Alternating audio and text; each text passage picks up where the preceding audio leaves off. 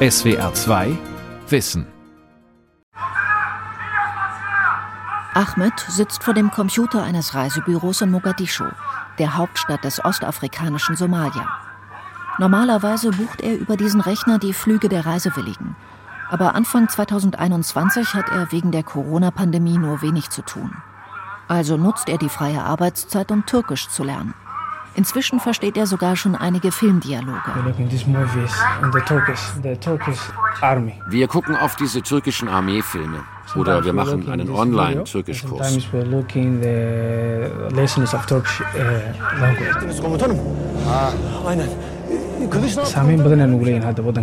Wir haben sehr viele türkische Kunden. Es gibt Direktflüge von Turkish Airlines. Das Verhältnis zwischen der somalischen und der türkischen Regierung ist gut. Deshalb haben wir hier viele türkische Einrichtungen, unter anderem ein großes Militärcamp. Die türkische Sprache ist wichtig geworden. Immer mehr Somalier wollen sie lernen, denn sie eröffnet viele Möglichkeiten.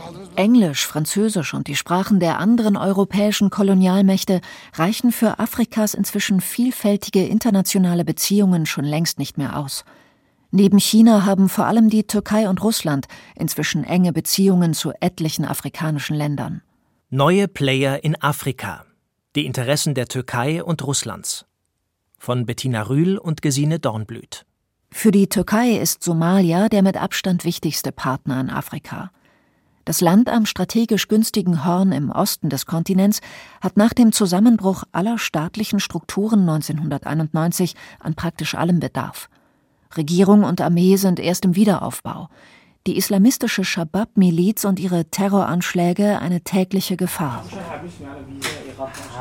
In der Hauptstadt Mogadischu hat der Besitzer des Reisebüros, in dem Ahmed arbeitet, nichts dagegen, dass seine beiden Angestellten während der Arbeitszeit die türkische Serie Sabahce gucken, auf Deutsch Krieger. Mohammed Abdullah schätzt, dass zwei Drittel der Flüge, die er verkauft, in die Türkei gehen. Meist ist er neugierig, was seine somalischen Kunden dort vorhaben und fragt sie danach. Die meisten studieren dort oder machen eine Weiterbildung. Einige reisen aus geschäftlichen Gründen. Und ein paar Touristen gibt es auch. In den vergangenen Jahren ist das Verhältnis zwischen der Türkei und Somalia immer enger geworden. Für mein Geschäft war das ausgesprochen gut. Für das türkisch-somalische Verhältnis war 2011 ein wichtiger Wendepunkt. Sommer 2011. Frauen und Kinder drängeln sich um große Töpfe mit dampfendem Hirsebrei und einer roten Soße. Zu dieser Zeit sind in Ostafrika 12 Millionen Menschen vom Hungertod bedroht. Die Bevölkerung in Somalia ist besonders betroffen. Dort werden die Folgen einer extremen Dürre durch jahrzehntelange Konflikte verstärkt. Im August 2011 sind bereits Zehntausende gestorben. Weil die Al-Qaida-nahe Shabab-Miliz Mogadischu und den Rest Somalias zu weiten Teilen beherrscht, wagen sich kaum Ausländer ins Land. Die westliche und internationale Nothilfe wird vom benachbarten Kenia aus organisiert. Anders der türkische Regierungschef Recep Tayyip Erdogan. Er fliegt direkt nach Somalia und landet am 19. August 2011 zusammen mit seiner Frau und fünf Ministern in der umkämpften Hauptstadt Mogadischu. Ein Somalier filmte den offiziellen Empfang am Flughafen und lud das Video anschließend auf YouTube hoch. Wenige Tage zuvor hatten die Türkei und einige andere islamische Staaten 240 Millionen Euro an Soforthilfe angekündigt. Die Türkei wolle ihre Glaubensbrüder und Schwestern nicht alleine lassen, betonte Erdogan. In Somalia und der Türkei leben fast ausschließlich Muslime. Und das war nur der Anfang, sagt der somalische Politikwissenschaftler Hassan Sheikh Ali. Nachdem die Hungerkrise vorbei war, begann die Türkei damit, die kriegszerstörte Infrastruktur wieder aufzubauen, darunter den Flughafen und den Hafen, außerdem die wichtigsten Straßen. Sie unterstützten auch viele nationale Institutionen. Für die somalische Bevölkerung ist das von großem Vorteil. 2016 eröffnete die Türkei ihre weltweit größte Botschaft in Mogadischu. Und zwar in der Nähe der Altstadt, während sich westliche Diplomaten und die Vereinten Nationen weiterhin in einer Hochsicherheitszone neben dem Flughafen verschanzen – um im Krisenfall möglichst schnell evakuieren zu können. Außerdem trainiert die Türkei eine große Zahl von Soldaten der somalischen Armee, entweder in der Türkei oder in ihrem neuen Militärcamp hier in Somalia. Das sogenannte Camp Turksom wurde im September 2017 eröffnet. Es ist die größte türkische Militärbasis außerhalb der Türkei. Der Bau der Basis hat nach Schätzungen 50 Millionen US-Dollar gekostet. Die Anlage ist etwa vier Quadratkilometer groß. Das Ziel, ein Drittel der somalischen Streitkräfte hier zu schulen, bis zu 16.000 Soldaten. In der Türkei wird außerdem eine Eliteeinheit trainiert. Was die Türkei in Somalia leistet, können die Somalier sehen, beispielsweise die Infrastruktur. Dabei haben uns die Europäer als Erste unterstützt, aber die Bevölkerung sieht nichts davon. Beispiel Sicherheit. Somalische Soldaten exerzieren unter den Augen der Europäer. Die Europäische Union hat ihre militärische Ausbildungs- und Trainingsmission EUTM Somalia schon 2010 begonnen. Sie dauert bis heute an. Außerdem finanziert die EU die afrikanische Stabilisierungsmission in Somalia namens AMISOM. Hussein Sheikh Ali leitet den Think Tank Hiral Institute in Mogadischu. In meiner Wahrnehmung engagiert sich die Türkei in Somalia wie kein anderes Land. Und uh, deshalb hat sie hier einen guten Ruf. Die Türkei macht das sehr geschickt. Dabei wissen ich und alle anderen, die informiert sind, dass die Türken nur einen Bruchteil des Geldes zahlen, uh, das beispielsweise Europa für die Unterstützung Somalias zahlt. Aber sie machen das schlau und ein bisschen aggressiv. Somalia ist zwar der wichtigste afrikanische Partner der Türkei, aber es gibt viele andere. Äthiopien und Kenia in direkter Nachbarschaft, Senegal im äußersten Westen, Südafrika, Ghana oder die Demokratische Republik Kongo. In all diesen Ländern sind türkische Unternehmen und Berater deutlich präsent. Welche Ziele genau die Türkei in Somalia verfolgt, ist trotz wochenlanger Nachfrage an verschiedenen Stellen von keinem Vertreter des türkischen Staates oder türkischer Institutionen in Mogadischu zu erfahren. Nicht einmal die Organisation der türkischen Entwicklungszusammenarbeit TIKA ist zu einem Interview bereit. Dabei werden die humanitären Projekte von der Bevölkerung hochgeschätzt. Die Strategie hinter dem Engagement der Türkei in Somalia und im Rest des Kontinents erschließt sich aus Reden von Präsident Erdogan und Veröffentlichungen der türkischen Regierung. Daraus wird klar, Ankara will seine Wirtschaft diversifizieren, will weg von der Konzentration auf den Nahen Osten und Europa, will neue Partnerschaften in Afrika erschließen. Und das auf allen Ebenen der humanitären Hilfe, der Wirtschaft, der militärischen Kooperation. Immer wieder betont die Türkei, dass sie anders als Europa keine koloniale Vergangenheit hat und dass sie eine Win-Win-Situation zwischen den Partnern anstrebt. Eine Terminologie ganz ähnlich der Chinas. Federico Donelli lehrt Geschichte und Politik des Nahen Ostens an der Universität Genua. Er sieht den Versuch der Türkei in Afrika Fuß zu fassen als Ergebnis einer längeren Entwicklung. Die Wahrnehmung Afrikas, vor allem der Staaten südlich der Sahara, hat sich allmählich geändert. Anfangs galt Subsahara-Afrika als eine rückständige Region, ohne internationale Beziehungen und ohne Möglichkeiten. Mittlerweile wird Afrika als Chancenkontinent gesehen. Das schlägt sich in den Zahlen nieder. Im Jahr 2002 betrug das Handelsvolumen der Türkei mit Afrika rund 5,5 Milliarden Dollar. Bis 2019, dem Jahr vor der Corona-Pandemie, hat es sich verfünffacht. Aus Erdogans Sicht ist diese rasante Entwicklung erst der Anfang. Sein Ziel eine Verdopplung des Handelsvolumens bis 2025 auf rund 50 Milliarden Dollar. Die Handelsoffensive begleitet die Türkei mit einem Ausbau ihres diplomatischen Netzes. Die Zahl ihrer Botschaften hat sich in den vergangenen Jahren auf 44 mehr als verdreifacht. Sich selbst stellt die Türkei gegenüber den Afrikanern als eine brüderliche Alternative zu den europäischen Mächten dar, die Afrika kolonialisiert haben. Tatsächlich ist auch die Geschichte der Türkei geprägt von Machtpolitik und Eroberung. Und daran wolle Erdogan anschließen, meint Annette Weber von der Stiftung Wissenschaft und Politik. Sie forscht zum Horn von Afrika und dem Nahen Osten. Für die Türkei war wichtig, außerhalb ihres Wirkungskreises seit Erdogan so ein Empire wieder aufzubauen. Also das Wiedererstarken eines osmanischen Empires, das eben weit über die begrenzten Wirkungskreise, die direkt neben der Türkei liegen, hinausreichen. Weber ist allerdings davon überzeugt, dass es Ankara nicht allein um die Ausweitung des eigenen Machtgebietes geht, sondern tatsächlich auch um humanitäre Hilfe und Zusammenarbeit. In Somalia sei das wegen des gemeinsamen Glaubens besonders ausgeprägt. Dass Wirtschaftsinteressen dabei auch eine Rolle spielen, liegt auf der Hand. Das sehen wir auch daran, dass zum Beispiel im Bausektor die Türkei ja auch außerhalb Somalias am Horn schon sehr viel länger aktiv ist. In Äthiopien zum Beispiel sehr viel türkische Bauunternehmen aktiv sind. Das Horn von Afrika ist militärisch und wirtschaftlich auch für andere Mächte eine äußerst interessante Region. Gemeint ist der östlichste Teil des Kontinents, der keilförmig in den Indischen Ozean ragt und an seiner Nordseite den Golf von Aden einschließt. Der wiederum liegt zwischen Afrika und der arabischen Halbinsel, geht erst in das Rote Meer und dann in den Suezkanal über.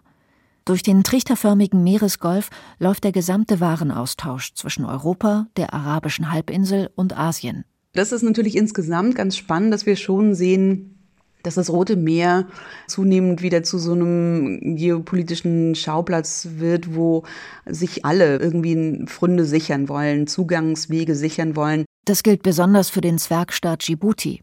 Er liegt zwischen Eritrea, Äthiopien und Somalia ebenfalls am Golf von Aden. Er hat gerade mal eine Million Einwohner. Doch wegen der strategisch günstigen Lage buhlen die Großmächte um das kleine Land. Die USA, China, Frankreich und Japan haben hier Militärbasen. Im Rahmen der EU-Mission Atalanta zum Kampf gegen Piraterie ist auch die Bundeswehr in Djibouti präsent. Etwas nördlich von Djibouti wiederum ist am Roten Meer ein weiterer Akteur auf den Plan getreten: Russland. Три, две, одна, Die Wochensendung Vestini Nidjeli im russischen Staatsfernsehen Ende 2020. Der Moderator, einer der Chefpropagandisten des Kreml, berichtet von neuen russischen Waffen. Dann folgt eine Reportage aus Afrika, von der Küste des Roten Meeres, im Dezember hat Präsident Wladimir Putin ein Abkommen mit dem Sudan unterzeichnet, das Russland dort den Bau eines Marinestützpunktes erlaubt. Der Reporter stapft über einen leeren Strand. Unser Kamerateam ist das erste und bisher einzige, dem die lokalen Behörden genehmigt haben, hier zu drehen. Hier wird das russische Militärobjekt entstehen. Bis nach Saudi-Arabien sind es keine 300 Kilometer. Wir sind im Zentrum des Roten Meeres Meeres zwischen dem Golf von Aden im Süden und dem Suezkanal im Norden. Es wird das erste neue Militärobjekt in Afrika in der Geschichte des modernen Russland. Die Sowjetunion hatte zwei Stützpunkte am Roten Meer, im Jemen und in Äthiopien. Und auch der Sudan zählte zum Gebiet besonderer sowjetischer Interessen. Russland versucht an die sowjetische Vergangenheit anzuknüpfen, auch geopolitisch. Der Marinestützpunkt im Sudan diene dem Frieden und der Stabilität in der Region und sei nicht gegen andere Staaten gerichtet, heißt es aus dem russischen Verteidigungsministerium. Bis zu vier Kriegsschiffe und 300 Mann sollen dort stationiert werden. Im Herbst hatte Russland bereits ein Militärbüro in der Zentralafrikanischen Republik eröffnet. Inoffiziell sind russische Soldaten aber schon länger dort. Ein Ausbildungscamp in der Zentralafrikanischen Republik. Afrikanische Soldatinnen und Soldaten treten in Reihen an. Die Einheiten tragen Tiernamen, hier zum Beispiel Tiger. Es sind Bilder des russischen Senders Rossiya 1 aus dem Herbst 2019. Die Ausbilder sprechen Russisch. Viele von ihnen haben ihre Gesichter verhüllt und wollen anonym bleiben. Der Reporter erklärt warum. Sie sagen, sie wollten ihre Verwandten nicht beunruhigen, die zum Teil nicht einmal wüssten, wohin es ihre Ehemänner, Söhne und Väter verschlagen habe. Das ist nur ein Teil der Wahrheit. Die Männer gehören mit großer Wahrscheinlichkeit zur sogenannten Gruppe Wagner. Sie sind Söldner. Die darf es offiziell gar nicht geben, denn russische Gesetze verbieten den Einsatz von Söldnern im Ausland. Mitglieder der Privatarmee kämpften trotzdem zunächst in der Ostukraine an der Seite der sogenannten Separatisten. Ab 2015 unterstützten sie, ganz im Sinne der russischen Regierung, die Armee von Staatschef Bashar al-Assad in Syrien. Wenig später tauchten sie auch in Afrika auf, berichtet Ruslan Leviev vom internationalen Recherchenetzwerk Conflict Intelligence Team. Wir gehen davon aus, dass die Zentralafrikanische Republik der erste Einsatzort der russischen Söldner in Afrika war. Dann kamen der Sudan, Südsudan und andere Staaten dazu. Der Sudan dient als eine Art Logistikknotenpunkt für das russische Militär. Wenn Technik oder Personal nach Libyen oder in die Zentralafrikanische Republik gebracht werden müssen, geschieht das oft über den Flugplatz Khartoum. Weil es sie offiziell gar nicht geben darf, bestätigt keine offizielle staatliche russische Stelle die Aktivitäten der Gruppe Wagner im Ausland. Doch Hinweise auf ihre Tätigkeit finden sich sogar in der Reportage des russischen Staatsfernsehens aus dem Ausbildungslager in der Zentralafrikanischen Republik. Die Kamera zeigt einen Aushang. Zehn Gebote eines Kämpfers. Gebot Nummer eins lautet: Verteidige die Interessen Russlands immer und überall. Unter den Buchstaben schimmert das Wasserzeichen der Gruppe Wagner hindurch, wie auf offiziellem Briefpapier. UN-Experten berichten ebenfalls über den Einsatz der Wagner-Gruppe und anderer privater russischer Militärunternehmen in der Zentralafrikanischen Republik. Die UN-Arbeitsgruppe über den Einsatz von Söldnern erklärte Ende März 2021, sie sei alarmiert über die zunehmende Rekrutierung vor allem russischer Söldner in dem Krisenstaat.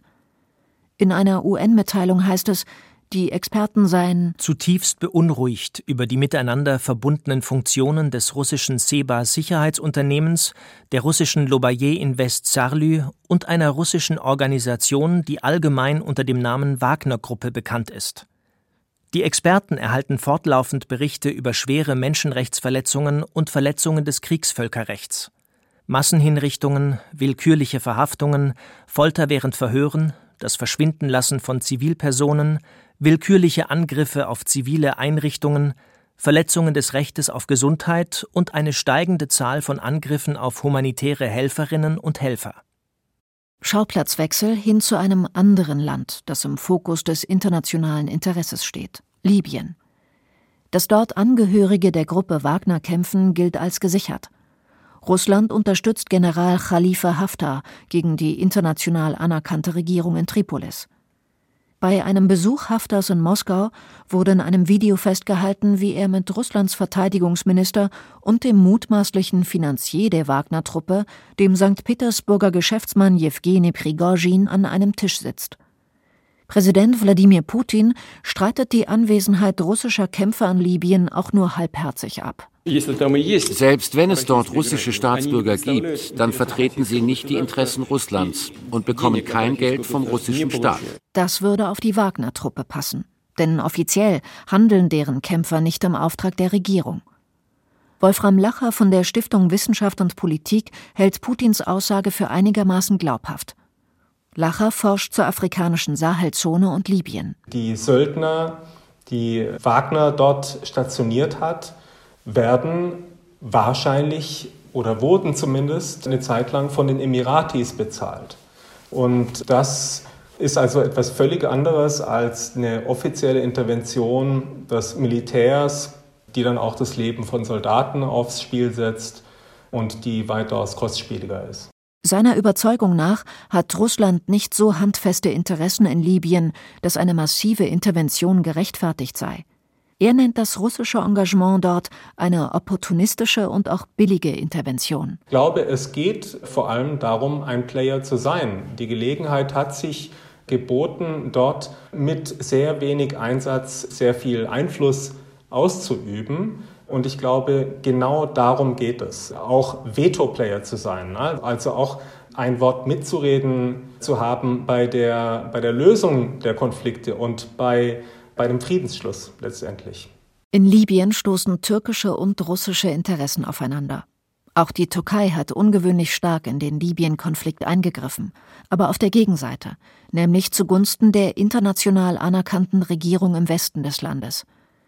Die Türkei hat das Kriegsgeschehen 2020 überraschend zugunsten der Regierung entschieden, die auch von den Vereinten Nationen unterstützt wird, unter anderem durch die Lieferung von militärischer Ausrüstung, trotz eines UN-Waffenembargos und den Einsatz syrischer Söldner. Der Türkei ging es nicht zuletzt darum, die mit Russland verbündeten Mächte Ägypten und die Vereinigten Arabischen Emirate zurückzudrängen. und den eigenen Einfluss im östlichen Mittelmeer abzusichern, auch wegen der dortigen Gasvorkommen. In Libyen findet also ein Stellvertreterkrieg zwischen der Türkei und Russland statt, neben anderen Akteuren.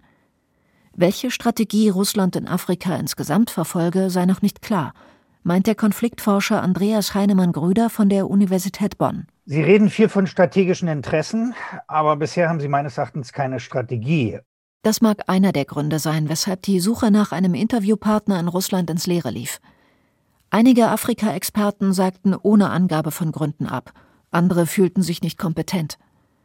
Heinemann Grüder sagt, Russland habe geopolitische, militärische und wirtschaftliche Interessen auf dem afrikanischen Kontinent. Sie wollen sozusagen die 25 Prozent der UN-Mitglieder, die aus Afrika kommen, natürlich auf ihre Seite ziehen. Das ist bestimmt ein Ziel. Sich die Stimmen vieler Länder zu sichern, ist wichtig etwa bei Abstimmungen in UN-Gremien. Sie sehen, dass da in Afrika auch Exportmärkte für ihre Waffen oder für Atomwaffen sind. Es wächst, aber es ist insgesamt natürlich noch auf einem extrem niedrigen Niveau, was da an Handelsvolumen zwischen Russland und Afrika besteht. Im Jahr 2018 handelte Russland mit Afrika Güter und Dienstleistungen im Wert von insgesamt etwa 20 Milliarden Dollar.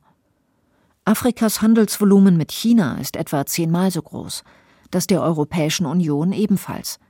Selbst die USA, deren Handelsinteresse an Afrika gering ist, liegen vor Russland und ebenso die Türkei. Doch Russland will aufholen und scheut weder Mühe noch Geld, um sich als neuen gewichtigen Partner Afrikas zu präsentieren. Erlauben Sie mir, einen Toast auszusprechen auf den Erfolg unserer gemeinsamen Arbeit für die Entwicklung einer vollwertigen, beiden Seiten nutzenden Zusammenarbeit, auf Wohlstand, eine friedliche Zukunft und ein Aufblühen unserer Länder und Völker. Vielen Dank, liebe Freunde, dass Sie heute hier sind, gemeinsam mit uns in Russland, in Sochi. Vielen Dank. Bei einem ersten Russland-Afrika-Gipfel im russischen Sochi 2019 konnte Russlands Präsident Putin mehr als 40 afrikanische Staats- und Regierungschefs begrüßen.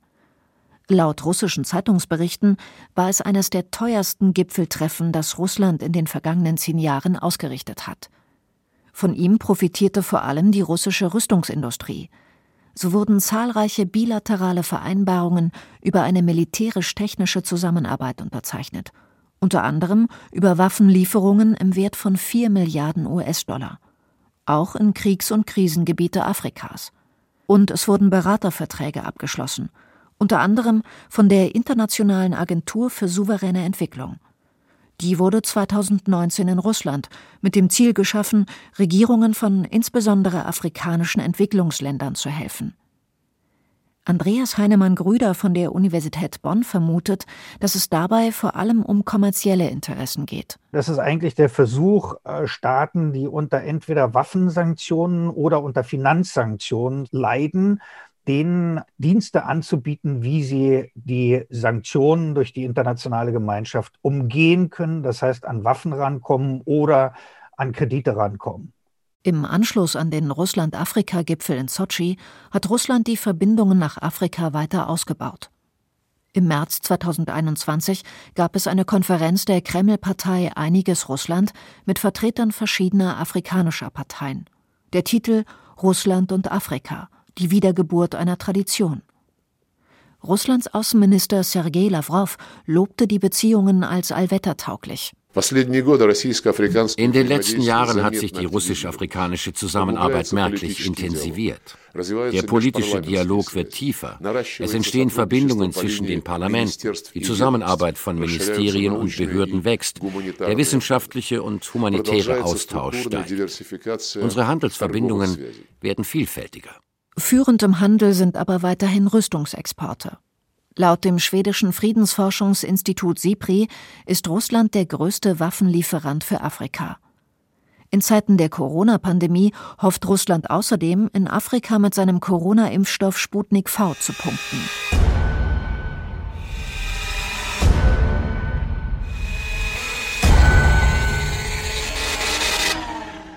Bereits im August 2020 ließen die russischen Behörden den Impfstoff zu als erstes Corona-Vakzin in der ganzen Welt. Ein Werbevideo des staatlichen Russian Direct Investment Fund zeigt, wie der Planet Erde ganz von dem stacheligen Virus umschlossen wird. Dann taucht ein Satellit mit den russischen Nationalfarben auf, Sputnik V. Schnell ist der Planet vom Virus befreit. In Russland selbst genießt der russische Impfstoff ein vergleichsweise geringes Vertrauen. Und außerhalb Moskaus wird bisher nur wenig geimpft. Stattdessen bietet Russland Sputnik V weltweit an, auch in Afrika. Mit der Afrikanischen Union wurde die Lieferung von 300 Millionen Dosen vereinbart. Irina Abramova, Direktorin des Afrika-Instituts der Russischen Akademie der Wissenschaften, bezeichnet das russische Vakzin als ein äußerst wichtiges strategisches Mittel, um die Position Russlands in Afrika zu stärken. Russische Medien zitieren sie mit den Worten indem Russland diesen Impfstoff in Afrika verbreitet, kehrt es zu der Rolle zurück, die seinerzeit die Sowjetunion gespielt hat, also der Rolle eines Landes, das den afrikanischen Staaten kolossale humanitäre Hilfe bereitstellt. Zugleich rechnet Abramova diesen Medienberichten zufolge vor, dass Russland, wenn es den Impfstoff schnell weiterverbreite, 25 Milliarden Dollar im Jahr 2021 einnehmen könne. Geht es Russland bei Sputnik V also eher ums Geld als um humanitäre Hilfe? Andreas Heinemann-Grüder von der Universität Bonn ist sich sicher. Gewiss geht es um Geld, denn auch in der Vergangenheit hat Russland sich ja, wenn man sie als humanitären oder als Entwicklungshelfer ansieht, immer vollkommen zurückgehalten. Also das ist im Verhältnis zu anderen Staaten, die da in Afrika auch humanitäre Hilfe oder Entwicklungshilfe leisten, ist, ist Russland marginal am Welternährungsprogramm beteiligt. Das als humanitäre Hilfe jetzt zu verkaufen, ist PR. Natürlich sind sie da kommerziell unterwegs, weil Sie haben sich auch sonst eigentlich in dem Bereich nie engagiert. Was die neuen Akteure Russland und Türkei langfristig für Afrika bedeuten, ist vorerst offen. Wolfram Lacher von der Stiftung Wissenschaft und Politik erweitert den Fokus über Russland und die Türkei hinaus. Ich glaube, dass wir im Allgemeinen auf dem Kontinent eben eine zunehmende Bandbreite von Akteuren haben, die intervenieren in Konflikten. Das sind eben nicht mehr die klassischen, sagen wir mal, westlichen Mächte, die überall eine dominante Rolle spielen, sondern es ist eben eine zunehmende Bandbreite von Akteuren, ob es jetzt Russland, die Türkei, die Emirate oder andere sind. Und ich glaube, das ist schon eine Dynamik, die wir auch am Horn, auch in Zentralafrika und eben auch in Libyen sehen. Und je mehr externe Akteure auch Interesse haben daran, dass diese Konflikte nicht nachhaltig gelöst werden oder eben nur so gelöst werden, dass sie ihren Anteil bekommen, desto schwieriger ist die Lösung natürlich. Die Bedeutung Europas für Afrika hat in den vergangenen Jahren deutlich abgenommen. Die ehemaligen Kolonien haben sich auch faktisch immer mehr emanzipiert und suchen sich nun weltweit die Partner aus, die ihnen die attraktivsten Angebote machen. Das gilt schon seit langem für China, zunehmend für Russland und die Türkei. SWR 2 Wissen. Manuskripte und weiterführende Informationen zu unserem Podcast und den einzelnen Folgen gibt es unter swr2wissen.de.